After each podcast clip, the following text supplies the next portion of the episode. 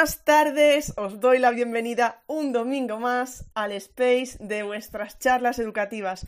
Un domingo más, pero no un domingo cualquiera, porque Félix estaba aquí ya que le dije yo, no hagas spoiler, no hagas spoiler, porque el tema que vamos a tratar hoy y la persona con la que estamos, eh, bueno, pues quizá, como estaba comentando Félix, se sale un poquito de lo habitual o de la docencia que tenemos que solemos encontrarnos. Bueno, no quiero decir nada más porque lo digo todo mal, así que ahora os presentaré a Félix, pero antes de nada, como siempre, ya sabéis, noticias de las charlas educativas.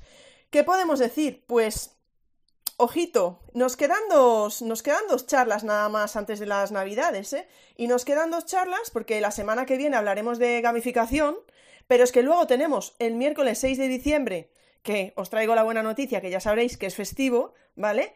Y acabaremos en diciembre hablando de cómo puedo ayudar en una emergencia. Una charla tan necesaria, ¿verdad? Entonces, nada, recordad. Eh, sin embargo, sí que nos queda algún space más, ¿eh? Nos queda la semana que viene hablaremos con Me llaman SIL, de protección a la infancia, retos y amenazas. Ojo con ese space. La semana siguiente hablaremos eh, con David del colectivo LGTBI mm, en educación. Y terminaremos, como no puede ser de otra manera, y así ya os voy invitando, el domingo 17 de diciembre con el claustro, el, claustro virtual navideño, ¿vale? Un, space abierto para todo el mundo. Pero ya sé, he dicho muchas cosas, bueno, porque sé que estabais llegando. Así que, sin más, vamos a, a lo que nos importa hoy, que es hablar con Félix. Entonces, antes de nada, Félix, muchísimas gracias por estar aquí, por supuesto, muchísimas gracias al claustro virtual. Por favor, recordad, aunque hay un espacio de comentarios en el space, si queréis dejar alguna pregunta para Félix, mm, no os olvidéis de poner el hashtag de las charlas educativas, ¿vale? Entonces, antes de nada, doy la bienvenida a Félix y le pregunto, ¿quién es Félix Couce Arcay y por qué estamos hablando contigo hoy? ¿A qué te dedicas? ¿Cuántos años llevas, Félix? Bueno, pues en primer lugar muchas gracias eh, Ingrid, a ti sobre todo por aceptar mi eh, propuesta e invitarme a, estas charlas.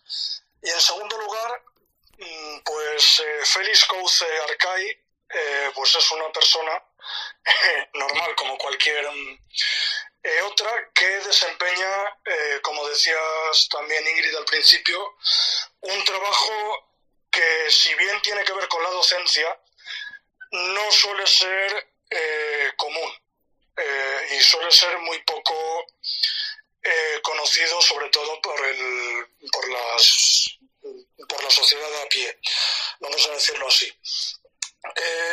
ese trabajo básicamente consiste en enseñar a las personas ciegas o que vean muy poco, como es mi caso también, por ejemplo, a eh, manejarse con todas las eh, tecnologías, bien sea un ordenador, un, teléfono móvil, una tableta o incluso televisiones inteligentes que probablemente eh, podemos tener mm, todos por nuestras casas. El nombre del puesto concreto es un poco extraño y probablemente cuando lo pronuncio sonará chino a todos, eh, se llama instructor de tiflotecnología y braille. Lo de braille después explicaré por qué.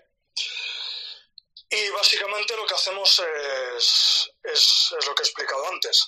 Para abreviar, nosotros nos solemos eh, llamar tiflos. La palabra tiflo viene, eh, viene del griego, tiflo en griego es ciego.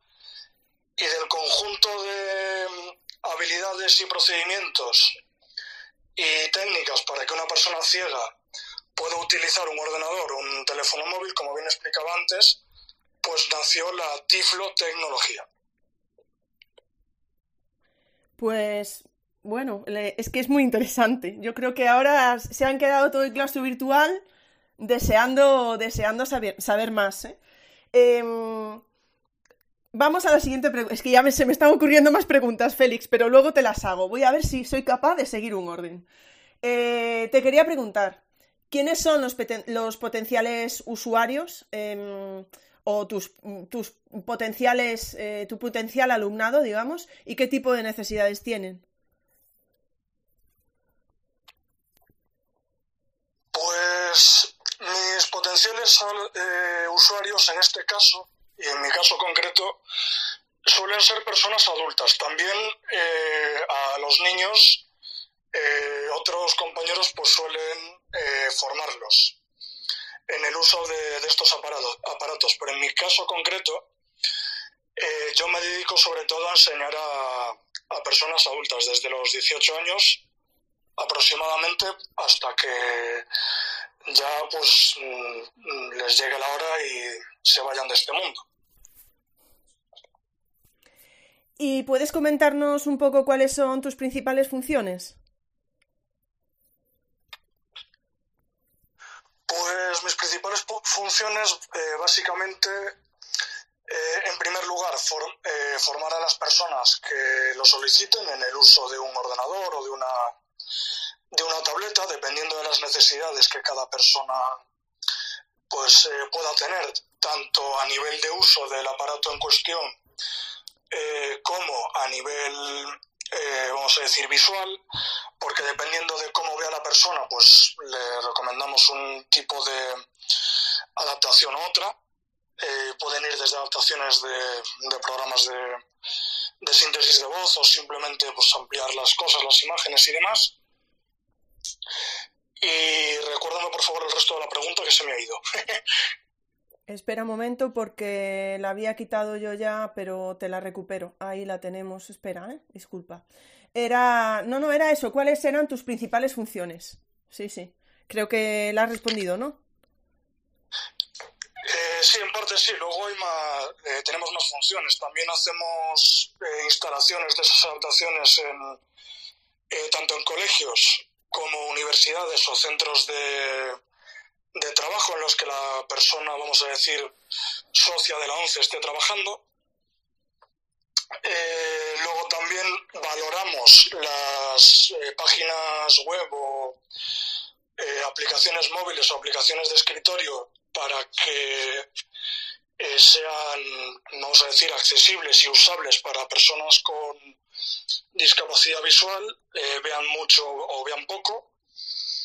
Eh, también hacemos controles en, las oposiciones de, cualquier carrera, bien sea de magisterio o de cualquier eh, carrera. Una persona que se presente en oposición, pues también vamos al centro de exámenes y adaptamos el equipo a las necesidades de la persona y también, pues lógicamente nos quedamos allí por si algo falla durante la prueba y, básicamente pues también asesoramos a, al resto de personas que lo soliciten sobre, bueno, sobre nuestra labor y sobre las diferentes adaptaciones que, que, puede utilizar una persona eh, ciega o que vea muy poco para manejarse en su, en su día a día. Perdona, que se me cerró la, se me cerró la página de Twitter.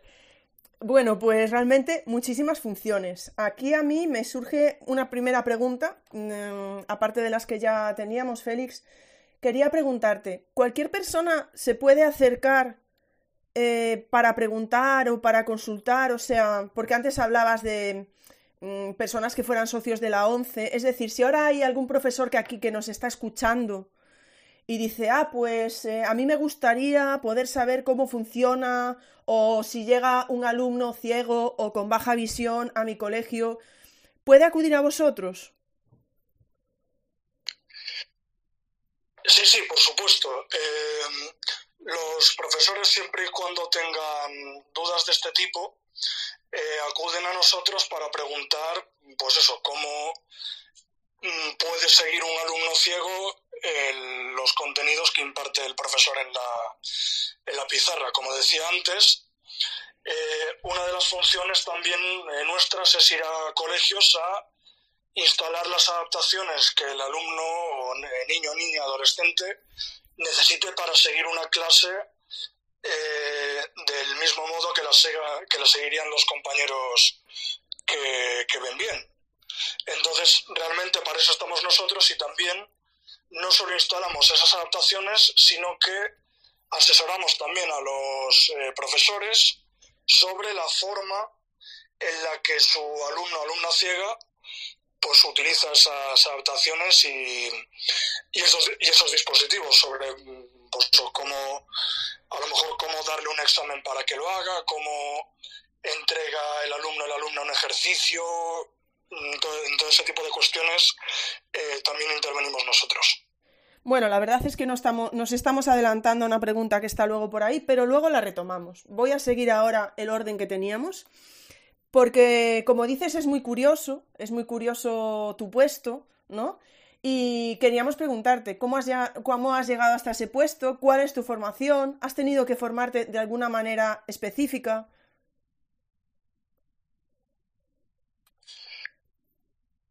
Pues eh, llegué a este puesto eh, primero por vocación. ¿Vale? Yo desde, desde bien pequeñito siempre me gustó el trastear con cacharros y ordenadores y, y teléfonos y demás. Y bueno, mm, a raíz de que descubrí que la carrera que estaba estudiando en aquel entonces pues no me gustaba, pues decidí tirar por el camino de la docencia, me gradué en Magisterio de Educación Primaria y como esa carrera era uno de los eh, requisitos para poder acceder a, este puesto o que la ONCE, eh, digamos, tenía más en cuenta a la hora de seleccionar eh, candidatos para este puesto, pues lo dicho, me saqué la carrera de magisterio y cuando sacó, o cuando la ONCE sacó una convocatoria para este puesto, me presenté, que tuve que hacer un conjunto de pruebas y un, y un curso presencial. Eh, pues hice las pruebas, hice el curso y, aquí estoy, trabajando y prestando mis, mis servicios para todo el que quiera recibirlos y se anime. Y bueno, tú, tú lo has dicho, ¿no? Trabajas con tecnología, entonces tienes que seguir actualizándote y formándote constantemente. Sí, de, hecho desde que, desde que entré a trabajar siempre nos ponen y nos mandan formaciones, no voy a decir casi diariamente, pero de forma periódica a lo largo del año.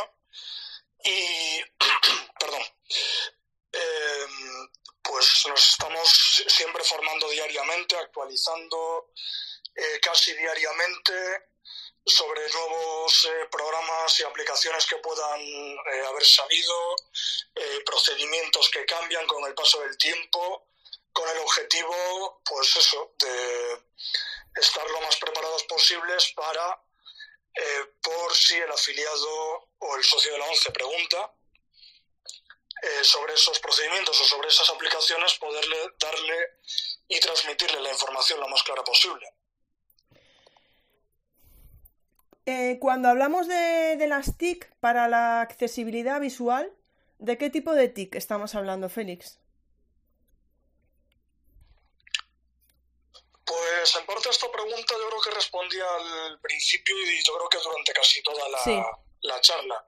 Cuando hablamos de, de TIC y accesibilidad visual o de los tipos de TIC, eh, hablamos, pues eso, de un, ordenador, una tableta, un teléfono móvil que es usada por una persona que, bueno, en este caso, pues padece una, discapacidad visual, una, una ceguera, pero también la accesibilidad eh, TIC puede beneficiar a otro tipo de, de, colectivos, no solo al visual, puede beneficiar, como muchos sabréis, a, no sé, una persona que le falte un brazo, una persona que no pueda, que no pueda oír, que sea, que sea sorda, eh, una persona con parálisis cerebral, todo ese tipo de perfiles eh, pues están mm, y son a los que beneficiaría la, la accesibilidad TIC siempre y cuando teniendo en cuenta las necesidades de cada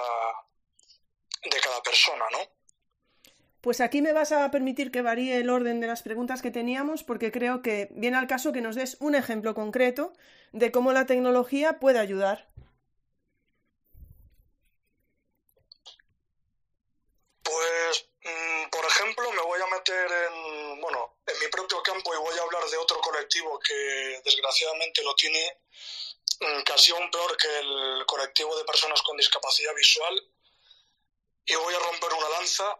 Eh, por ejemplo, una persona que además de no ver, tampoco escuche, que las hay, y yo las he atendido como profesional, eh, la tecnología y este tipo de accesibilidad, este tipo de cacharros, les beneficiarían enormemente, porque para ellos y para este perfil concreto de personas, eh, la tecnología no es solo tecnología, es, mm, digamos, la puerta a, a comunicarse con el mundo y a comunicar. Espera, Félix, que no se te está. Dale al micro. A ver, perdona. Ahora, te hemos recuperado. ¿Ahora? sí, sí, perdona. Fui yo, ¿eh? Fui yo que le di a un botón que no tenía que darle. Sigue, eh, sigue, Félix, perdona. Bueno, decía antes de que me silenciaran, accidentalmente, estas cosas pasan, em, que eso, eh, una persona que, por ejemplo, eh, no vea y, además de no ver tampoco, tampoco oiga, que también las tengo, eh, este tipo de tecnología y este tipo de, de, accesibilidad y estas opciones de accesibilidad la beneficiarían enormemente porque para este colectivo la tecnología y la accesibilidad tecnológica no es solo tecnología y accesibilidad tecnológica o TIC. Eh, para ellos es el, hecho de manejar un cacharro de estos con sus adaptaciones eh, supone eh, una la apertura de una puerta de una ventana al, al mundo, porque gracias a esto pueden hacer algo tan simple y tan básico como comunicarse con su entorno. Totalmente, totalmente. Es que sí, eh, bueno, que no puedo decir nada porque es que es, verdad, es eh, totalmente cierto. Bueno, la pregunta que teníamos antes, cuéntanos un poco qué se hace desde el momento que un usuario con una necesidad entra por la puerta. ¿Qué pasos se siguen?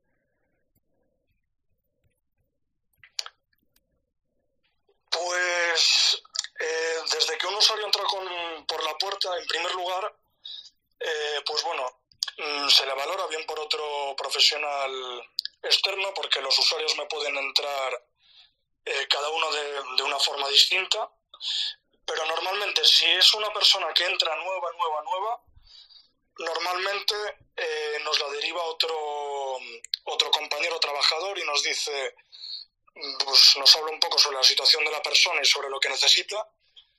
Y a partir de ahí ya es cuando yo me pongo en contacto con esa persona agendo un día y una hora y la veo ya de forma presencial y valoro un poquito las necesidades que, que tiene, incluso también la propia persona me, me, cuenta y en función de lo que yo vea, de, de esa valoración inicial, digamos, ya empiezo a, a, trabajar con ella hasta donde llegue o hasta donde la persona en cuestión pues decida, decida parar. Cuando decide parar, la formación se corta, pero como se suele decir en estos casos, no es un eh, adiós definitivo. La persona siempre que quiere y que tenga dudas puede seguir acudiendo a, a nosotros o incluso si se compra un cacharro nuevo y no sabe cómo funciona, eh, nosotros le podemos eh, dar unas pequeñas pautas para, para que aprenda también a usarlo, tal y como hicimos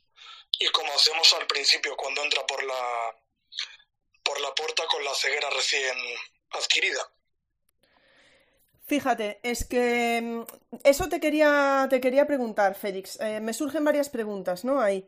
Por un lado, tú dices que sobre todo tratas con personas adultas y ahí mm, me surgía la duda porque, bueno, yo no sé, como dices tú, ¿no? No sé si se dice ceguera de nacimiento y ceguera adquirida Entiendo que probablemente no sean los términos adecuados, ahora me lo dirás tú, pero la duda era cómo entra esa persona, a lo mejor que tiene cierta edad y que tiene una ceguera adquirida. ¿Puede ser que entre ahí, digamos, emocionalmente un poco baja?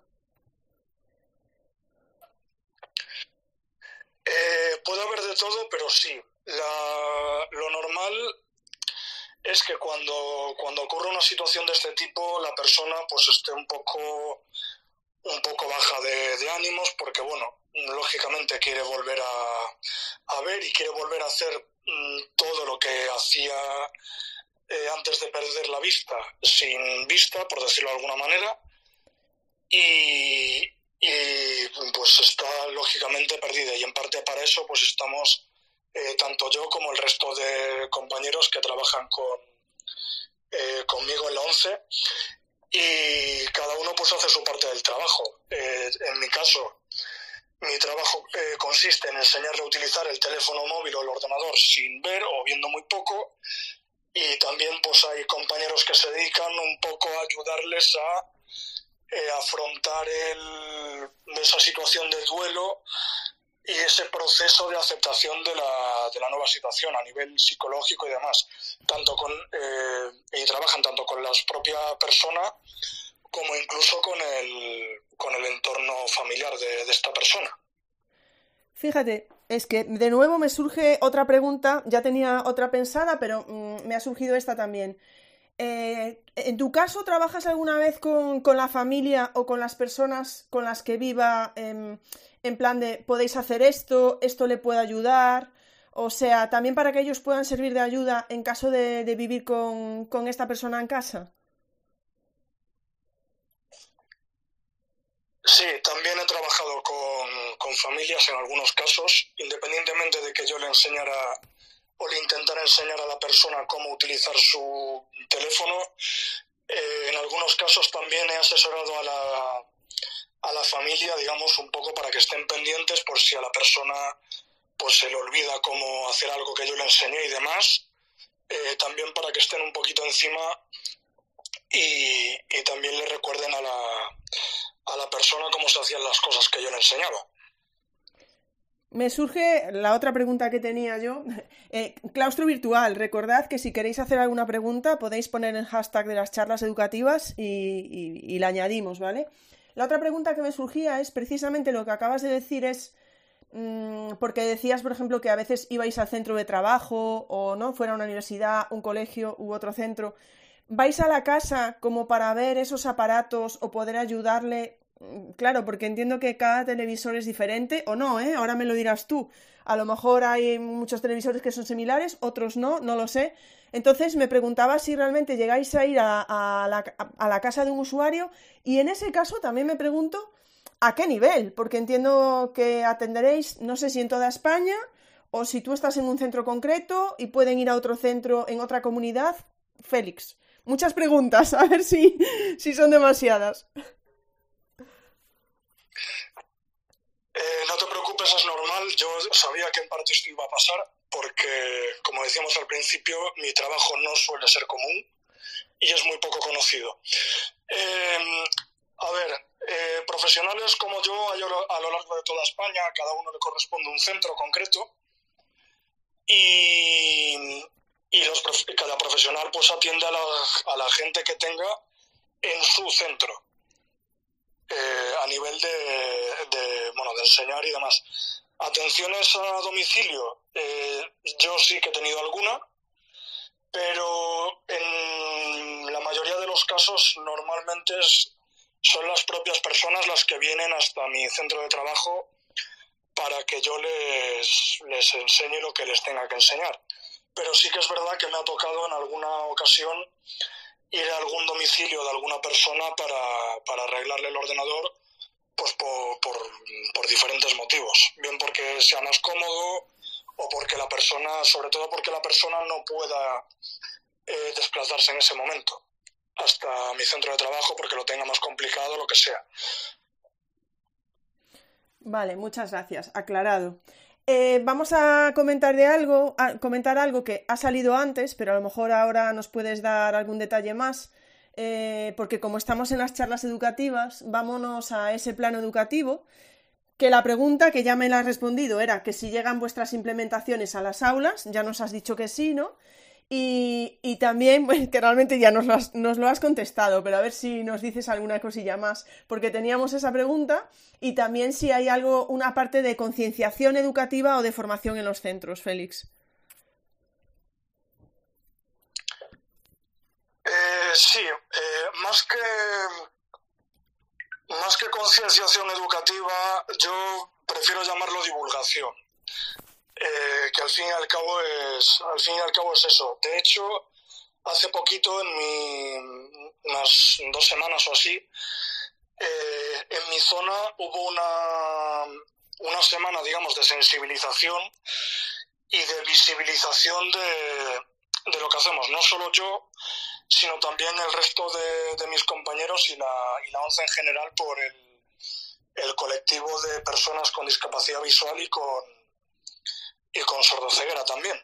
Entonces, lo que hicimos durante esa semana fue precisamente eso, divulgar al resto de la eh, sociedad a través de exposiciones de material que tenemos eh, la labor que, hace la ONCE y que hago yo y que hacen el resto de mis compañeros, eh, pues, tanto a personalidades políticas como también a colegios e institutos. Hemos tenido muchas visitas de, de colegios y de institutos de la zona, de, grupos de, de, niños y de adolescentes con sus profesores y les hemos contado un poco, mm, como yo suelo decir, quiénes somos, eh, qué hacemos y cómo lo hacemos, ¿no?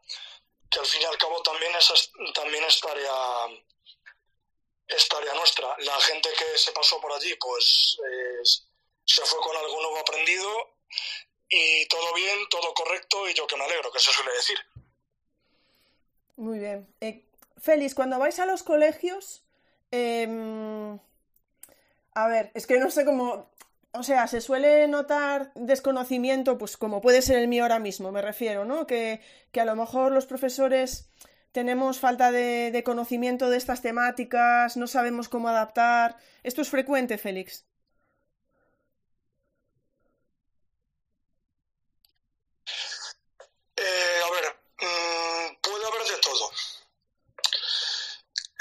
puede haber de todo. Eh, yo en, mi concreto y por la mm, poca experiencia que, que, tengo, por lo menos en el plano laboral, aunque sí que tengo un poquito de experiencia también a nivel eh, personal, sí que suele haber un poquito de desconocimiento sobre, ya no solo sobre la tecnología, sino sobre mm, cómo intervenir en las aulas con, con alumnado eh, pues con discapacidad visual incluso con, con sordoceguera.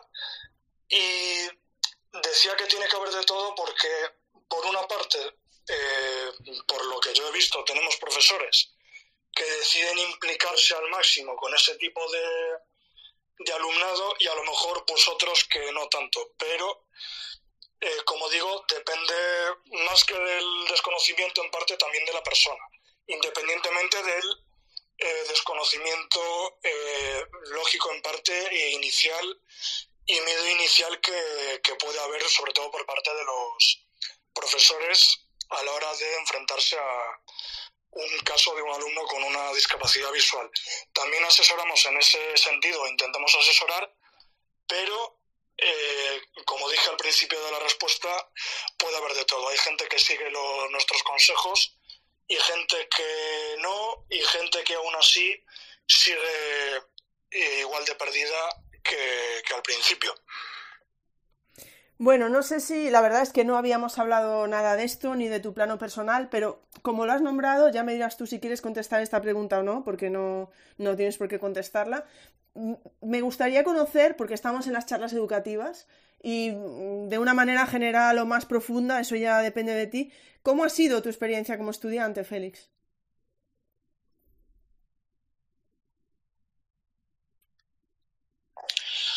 Pues mi experiencia como estudiante, pues eh, como dije, tuve de, tuve de todo, como te decía antes, desde profesores que decidieron implicarse al, al máximo conmigo y echarme una mano en todo lo que necesitara eh, y bueno, eh, mm, profesores que por lo que sea y por el motivo que sea pues no, no se implicaron tanto. Mm, lógicamente no, no guardo ningún tipo de, rencor, lógicamente, y me quedo con lo bueno y me quedo que estoy aquí ahora eh, trabajando en lo que me gusta y, y ya está. Eso es, quedémonos, quedémonos con lo bueno. Pues han salido, tenemos dos preguntas de, claustro virtual. Vamos con, la primera de Rafael, eh, que justo nos está hablando de temas educativos. Dice Rafael, ¿se hacen apoyos, formaciones que ayuden a los docentes a saber manejarse con esas herramientas?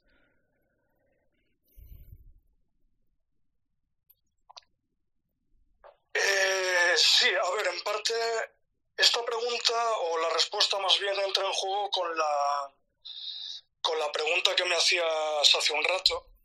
Eh, nosotros asesoramos a cualquier eh, docente de cualquier centro que, que lo necesite y tenga dudas sobre la utilización de, de, bueno, de este tipo de tecnologías y este tipo de ayudas en el caso de que el docente eh, tenga un, un, niño o una niña un adolescente con, con, una discapacidad visual y también, pues, lógicamente se le asesora sobre cómo adaptar eh, mejor el, el, el, material que tenga preparado, eh, la mejor forma de darle un, un examen y demás. Eso realmente yo lo veo como una formación, porque por mucho que nosotros estemos asesorando al, al profesor, el profesor al fin y al cabo realmente está aprendiendo sobre cómo eh, adaptar esa, esos materiales que él tiene para dárselos de la mejor forma posible al, al alumno ciego que tenga en el aula. Pues parece que la gente se está animando. Dos preguntas más tenemos por aquí. La primera de Miriam que dice si, si existe algún, algún tipo de, de coordinación con, con, los PTs, con los tutores de los alumnos y si esta coordinación es fluida, si es bidireccional en caso de que tenga lugar. Eh, a ver, yo creo que ahí, en parte, decía antes, depende de, depende de cada persona. Eh, de ser yo el que se coordine con tutores y profesores y demás, no lo suelo hacer porque yo mm, simplemente asesoro y luego ya pues cada persona es un mundo y hace lo que lo que cree conveniente pero sí que procuro yo en mi caso eh, estar digamos un poco pendiente de la gente de cómo les va si es si tengo el caso de una persona que esté en un centro eh, pues estar en contacto con, no sé, con orientadores y profesores de ese centro para ver cómo les va, si tienen alguna eh, duda sobre cómo intervenir y demás. Yo suelo ponerme siempre a disposición de, de bueno, de, de, cualquier persona por si tienen dudas en el, en el futuro o durante la intervención con, con esas personas eh, ciegas o con discapacidad visual que tengan en el aula, eh, bueno, con el objetivo de que pues no quede ningún cabo suelto y, y la intervención con ese alumno sea lo mejor eh, posible y ese alumno o alumna pueda eh, seguir los contenidos que se imparten igual que o casi igual que el resto de sus compañeros. Muy bien, muchas gracias, eh, muchas gracias Félix. Te voy con otra pregunta de claustro virtual de Rosa, en este caso, que dice, ¿qué es lo que más demandan los afiliados adultos? Y pone ejemplos, ella misma, ¿eh?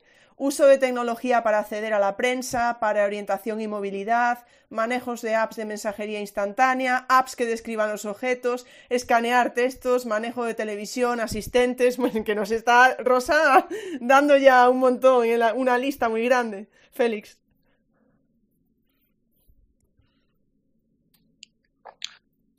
Pues en parte depende de cada eh, persona. Eh, por lo menos en donde yo estoy, suele ser, suelo tener mucho eh, teléfono móvil, suelo tener mucha eh, aplicación para lectura de, de, libros de forma eh, accesible para la persona eh, ciega o con baja visión. Y pues en definitiva todo el, todas las aplicaciones que usamos en el, en el día a día, desde el WhatsApp hasta redes sociales, y luego aplicaciones también de, bueno, de vida diaria, eh, también suelo tener bastante, desde aplicaciones que me lean el contenido de un papel que tenga en la mesa, aplicaciones que me digan el, el, pues, qué alimento tengo en la mesa o, o en mi nevera y aplicaciones de, de, ese tipo. De eso, por lo menos en donde yo estoy, suelo tener bastante. Luego habrá otros compañeros que tendrán otro tipo de, de demandas, pero en mi caso, por el tiempo que llevo trabajando, lo que más me encuentro suelen ser eh, demandas del tipo de las que comentaba eh, en esta respuesta. Cuando estamos hablando de este tipo de aplicaciones, Fénix, ¿son aplicaciones gratuitas, son de pago? Bueno, supongo que habrá de los dos tipos, no sé. Sí, las hay tanto gratuitas como de, como de pago, realmente. Vale, bien. Bueno, tenemos aquí eh, otra pregunta de Estar Orientados que dice, ¿a los compañeros del alumnado se les incluye en algún tipo de charla respecto al compañero? ¿O eso a lo mejor ya no es parte vuestra? No lo sé. Eh, sí, a ver, en parte, eh, cuando, hablaba, cuando hablaba antes de las actividades de, de sensibilización y ponía como ejemplo lo que hicimos en, en mi zona hace un par de semanas, cuando venían eh, colegios o institutos o centros en los que hubiera un alumno con, con discapacidad visual, sea del curso que sea, cuando eh, dábamos la charla eh, solíamos, digamos, poner como ejemplo a, a, a, ese alumno para que el resto de compañeros, digamos, vieran y, comprendieran que esa ayuda que ese alumno eh, utilizaba, eh, pues era eh, simplemente esa. Por ejemplo, en el caso de un, de un programa de voz, pues podemos decir, pues este programa de voz es el que utiliza fulanito para poder usar el ordenador, ¿no? Entonces, hablándoles de esa manera al resto de, de alumnos, pues digamos que entran en, un poco en el juego y también se conciencian de que si un ordenador está hablando en clase no es por gusto, es simplemente para que el compañero pues pueda entregar los ejercicios y hacer los exámenes del mismo modo o casi igual al, resto de, de los compañeros. Muchísimas gracias, Félix. Por ahora creo que no hay más preguntas del claustro virtual, recordad, porque estamos, eh, vamos a ir con la última pregunta que tenemos preparada para Félix. Así que si tenéis alguna pregunta en la manga, este es el momento de dejarla con el hashtag de las charlas educativas, recordad. Luego que no venga, ay, es que yo quería preguntar, no, ¿vale? Preguntadlo ya. Así que vamos con, con la última pregunta, que es un poco retórica, no lo sé, Félix. Pero teníamos por aquí puesto. ¿Crees que quizá la sociedad en general, puede ser una de las mayores barreras a las que se enfrenta una persona con poca visión?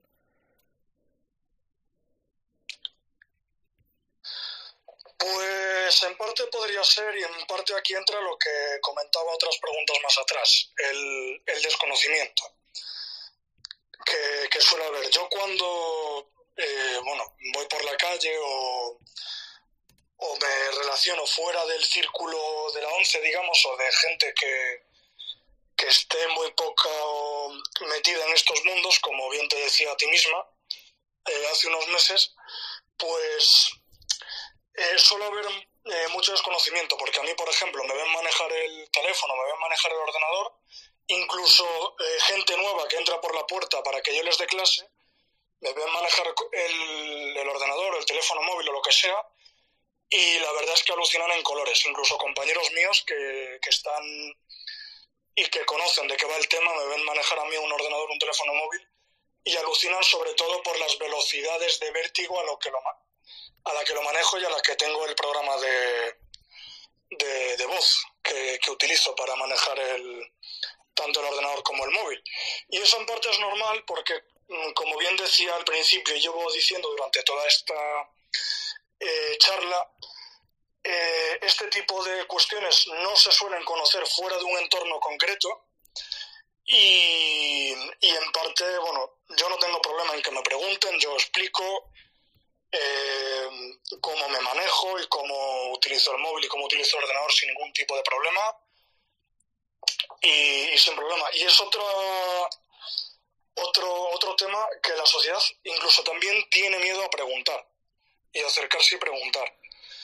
Y independientemente de que a lo mejor haya ciegos que sean un poco bordes, eh, no es mi caso y yo mm, siempre que, eh, que alguien me pregunta, pues le, procuro contestar y le procuro explicar todo este tipo de cuestiones. Así que simplemente cuando veáis a una persona como yo haciendo alguna cosa, manejando un teléfono o, manejando un ordenador, eh, no, os, cortéis en preguntar cómo lo hace y, sobre todo, pues espero que esta charla también sirva un poco para, para que conoceréis también este, este mundo y cómo eh, una persona como yo pues puede estar en este momento aquí hablando con vosotros precisamente gracias a la tecnología y a, y este tipo de, ayudas que tenemos. Es que yo ahora, Félix, eh, yo soy una persona muy curiosa, aunque has dicho, preguntad, aunque hay ciegos un poco bordes, dije yo, hombre, pues a lo mejor ya la gente no le da muchas ganas, pero bueno, yo creo que habrá gente que, esté cansada a lo mejor de, explicar o de dar explicaciones, o dirá, es que no tengo que estar explicando, que es también totalmente lícito, ¿no? Quizá tú tienes ese lado ya de docente ahí, pero bueno, yo creo que que la, la información y el conocimiento, pues eso eh, resulta muy, muy importante ¿no? a la hora de, poder entender eh, todas las realidades que, nos rodean, de alguna manera, ¿eh? desde mi punto de vista. O sea que mm, me alegro de contar con gente como tú. Ya sabéis, cualquier duda, a Félix. Pero Félix, yo no me puedo marchar de aquí, si no hay ninguna, más ninguna pregunta más, pero tengo que preguntarte, ¿cómo estás utilizando ahora mismo, por ejemplo, el móvil? ¿Cómo, cómo es tu día a día con el móvil, con, con Twitter, con Cuéntanos así un poco por encima. Eh, vale, os, eh, os comento, incluso eh, te mandaré vídeos a ti por privado para que los compartas también a modo de divulgación, porque estoy seguro de que ahora mismo probablemente no se esté escuchando. yo en el, tanto en el teléfono como en el ordenador utilizo un programa de voz que al posar el dedo por la pantalla y al pulsar pues las teclas del ordenador pues me va leyendo todo lo que va pasando en, el tanto en el ordenador como en el teléfono eh, móvil y gracias a esos programas pues puedo eh, como bien decía durante toda la charla pues eh, mandar un WhatsApp mandar un tweet o mandar un correo electrónico, navegar por internet, etcétera, etcétera. Bueno, pues ahora ya, por supuesto, mándame, mándame los vídeos y, los subiremos para que la gente pueda verlos. Ha surgido otra pregunta de Rosa, que antes nos daba la lista de, de, posibles, em, bueno, de posibles, no me sale ahora la palabra, ¿no? De, bueno, lo voy a dejar ahí. Rosa, que nos dio esa lista Joder, ¿cómo me he quedado? Félix, ayúdame. Nos dio la lista esta de. Ah, sí, de las posibles eh, demandas, ¿no? De, de las, de, las cuestiones más demandadas por parte de los usuarios. Ahí es que si yo no meto un poquito la, pata en las charlas educativas, no serían las charlas. Bueno, pues Rosa, que ahora ya sabemos todos quién es porque lo he repetido, Rosa pregunta, mm, que a lo mejor no es fácil o a lo mejor si no lo dejamos luego por escrito, ¿eh? Porque dice si nos puedes recomendar alguna app accesible que sea útil para día a día a una persona con discapacidad visual? Eh, para, para actividades de la vida diaria o... Sí, porque dice para el día a día, así que para actividades de la vida diaria. Vamos a quedarnos con eso, sí. Vale, pues por ejemplo, eh, tenemos en el caso de en el caso de iPhone, eh, voy a recomendar dos navajas suizas y ahora os explicaré por qué las llamo así. Las llamo navajas suizas porque son aplicaciones de vida diaria, son dos, y son como una especie de todo en uno, es decir, que tienen varias eh, funciones y con ellas se pueden hacer varias funciones que están integradas en una misma aplicación. Eh, en el caso de teléfonos de, Apple tenemos una aplicación que se llama Sin AI, eh, letreo eh, Sevilla, España, España, Iguana, Navarra, eh, Gato, Avión, Iguana, con un espacio.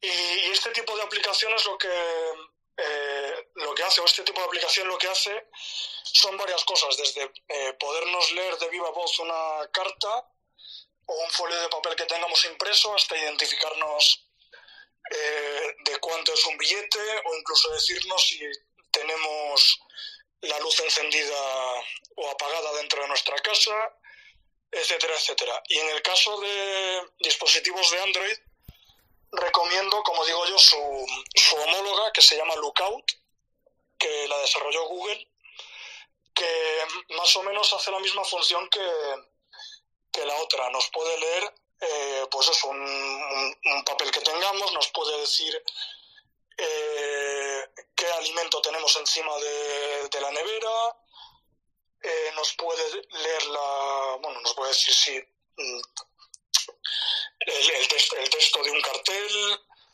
el, dinero también lo puede, lo puede detectar, billetes, monedas no, lamentablemente. Pero bueno, esas serían o esos serían dos ejemplos de dos aplicaciones que nos podrían eh, ayudar, entre otras tantas que hay. Es que hay que andar con billetes, Félix, todo a lo grande, nada de monedas, nada, nada. Mira, eh, te quería preguntar sobre estas aplicaciones, si eran de pago o eran gratuitas y si... Ay, ¿qué es lo otro que te iba a preguntar? Eh, si estaban disponibles en diferentes idiomas.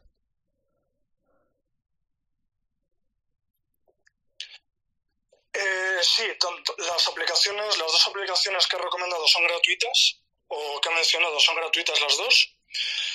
Y eh, por lo menos en español están, y en otros idiomas, eh, en el caso de Sinai sí puede reconocer texto en otros idiomas, y en el caso de Lookout creo recordar que también. Entonces estoy pensando yo, estaba pensando, aparte de esto, eh, si te llega un usuario por la puerta y uno tiene un iPhone, bueno, uno tiene mm, un teléfono iPhone o el otro tiene un sistema, tiene sistema Android, tú ya dices, bueno, mm, es decir, lo que te quiero preguntar, ¿hay un sistema que sea más accesible que otro o que tenga más apps que, que el otro en cuanto a accesibilidad?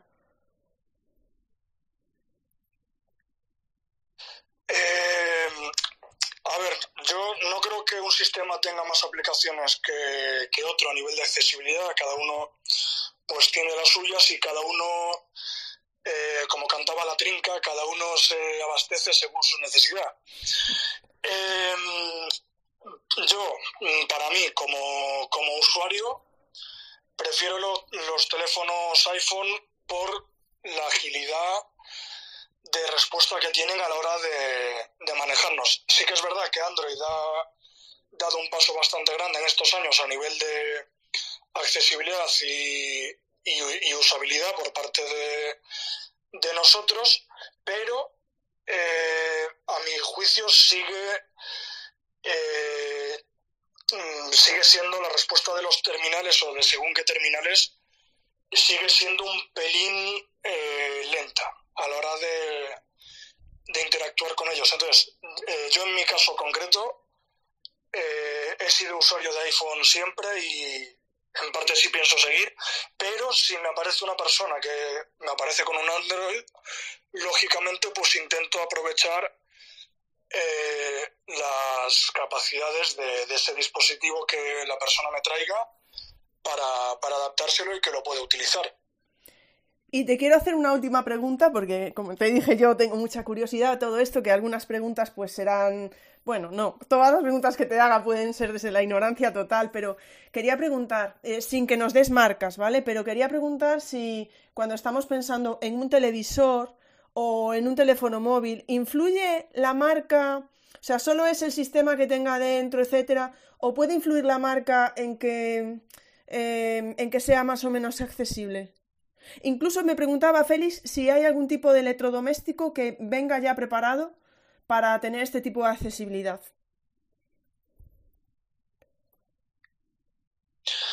Eh, sí, en el caso, eh, por ejemplo, de televisores, eh, sí que hay, sí que hay televisores y marcas de televisores, no las voy a decir aquí porque no mm, conviene hacer publicidad, pero sí que hay marcas de televisores que vienen ya con las ayudas de accesibilidad, digamos, por defecto. En un apartado concreto de la, configuración del televisor están disponibles todas esas ayudas, todas esas opciones para, para ser activadas y habilitadas para que una persona pues pueda utilizar el televisor o cualquier, digamos, electrodoméstico, me centro en televisores porque es lo que más eh, controlo, entre comillas, eh, para que pueda utilizar un televisor o cualquier otra cosa sin ningún tipo de problema. Y en teléfonos móviles, pues tres cuartas partes de lo mismo y en ordenadores también. Bueno, Félix, una cosa es dar publicidad mala, que no tenemos por qué hacerlo, pero bueno, si alguna persona está escuchando lo que estamos hablando, tampoco pasa nada porque digas la marca de un televisor que, que tenga una buena accesibilidad. No estamos... Hombre, es verdad que no nos pagan, ¿eh? Eso ya depende de ti, pero vamos, que si quieres puedes decirlo. ¿Y lo de los electrodomésticos que te preguntaba, también tienes idea?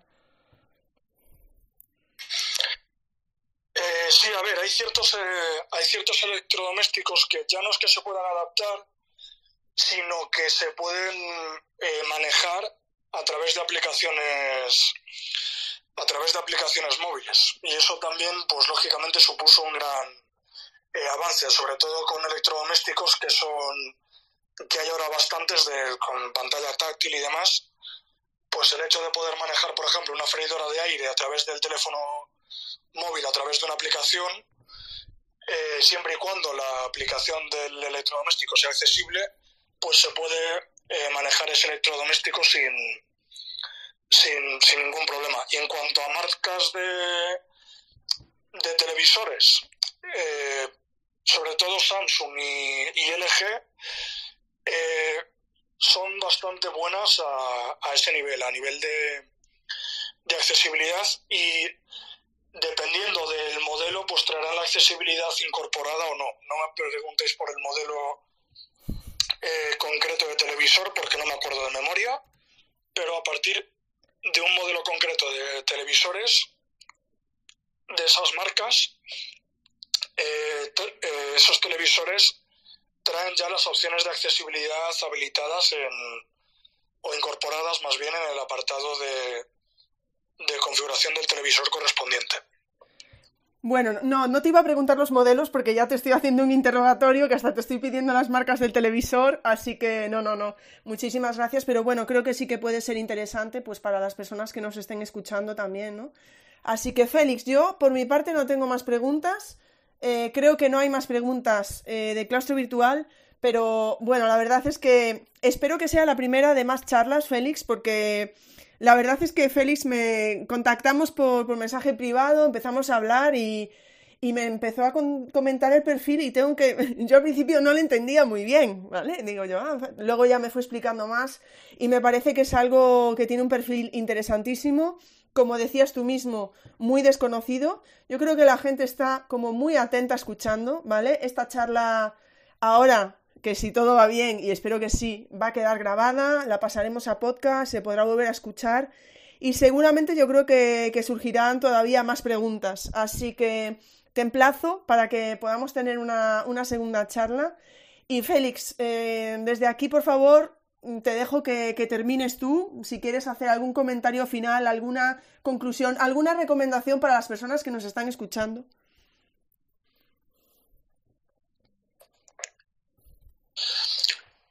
Pues en parte yo creo que recomendaciones a lo largo de a lo largo de esta charla yo creo que he dado ya bastantes. Pero mm, sobre todo lo que, lo que en parte dije casi a lo largo de toda la charla. Siempre que veáis eh, a una persona con, bueno, con discapacidad visual o, o que no vea nada manejando un teléfono o un ordenador y demás, si independientemente de que hayáis escuchado esta, esta charla os seguís quedando con dudas, eh, preguntarle tanto a la persona o incluso a mí mismo y os, os contestaré sin, sin, ningún problema todas las preguntas que, que, que podéis tener. Pues Félix, por mi parte ha sido de verdad un auténtico placer poder contar contigo. Muchísimas gracias también al claustro virtual que ha estado aquí esta tarde, que nos ha estado escuchando, que ha preguntado. Hay muchísimos, muchísimos comentarios, Félix, eh, además de, pero los comentarios no, no los he comentado, los comentarios no los he comentado, los comentarios no los he dicho, pero luego los, los podrás leer, estoy segura, con una de esas aplicaciones que tienes, Félix. Así que por mi parte, mm, si quieres, solamente volver a darte las gracias Y si te parece bien, lo dejamos aquí.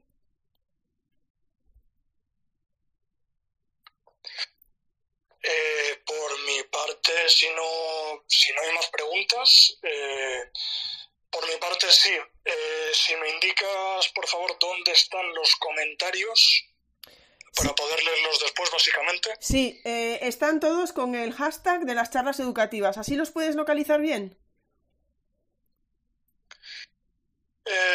sí, en principio sí. Vale, perfecto.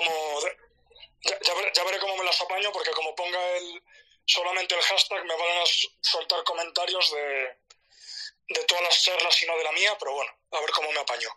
Vale, bueno, normalmente cuando pones el hashtag, yo no sé si puedes ver eh, las, las, pestañas porque pone destacado, más reciente, entonces se pueden ver los más recientes, pero si no, me lo... te puedo pasar yo el enlace, te paso el enlace, te paso un enlace por privado y ahí ya te va a llevar directamente a los más recientes, creo, ¿eh? A ver si puedo conseguirlo, lo miro, ¿vale, Félix?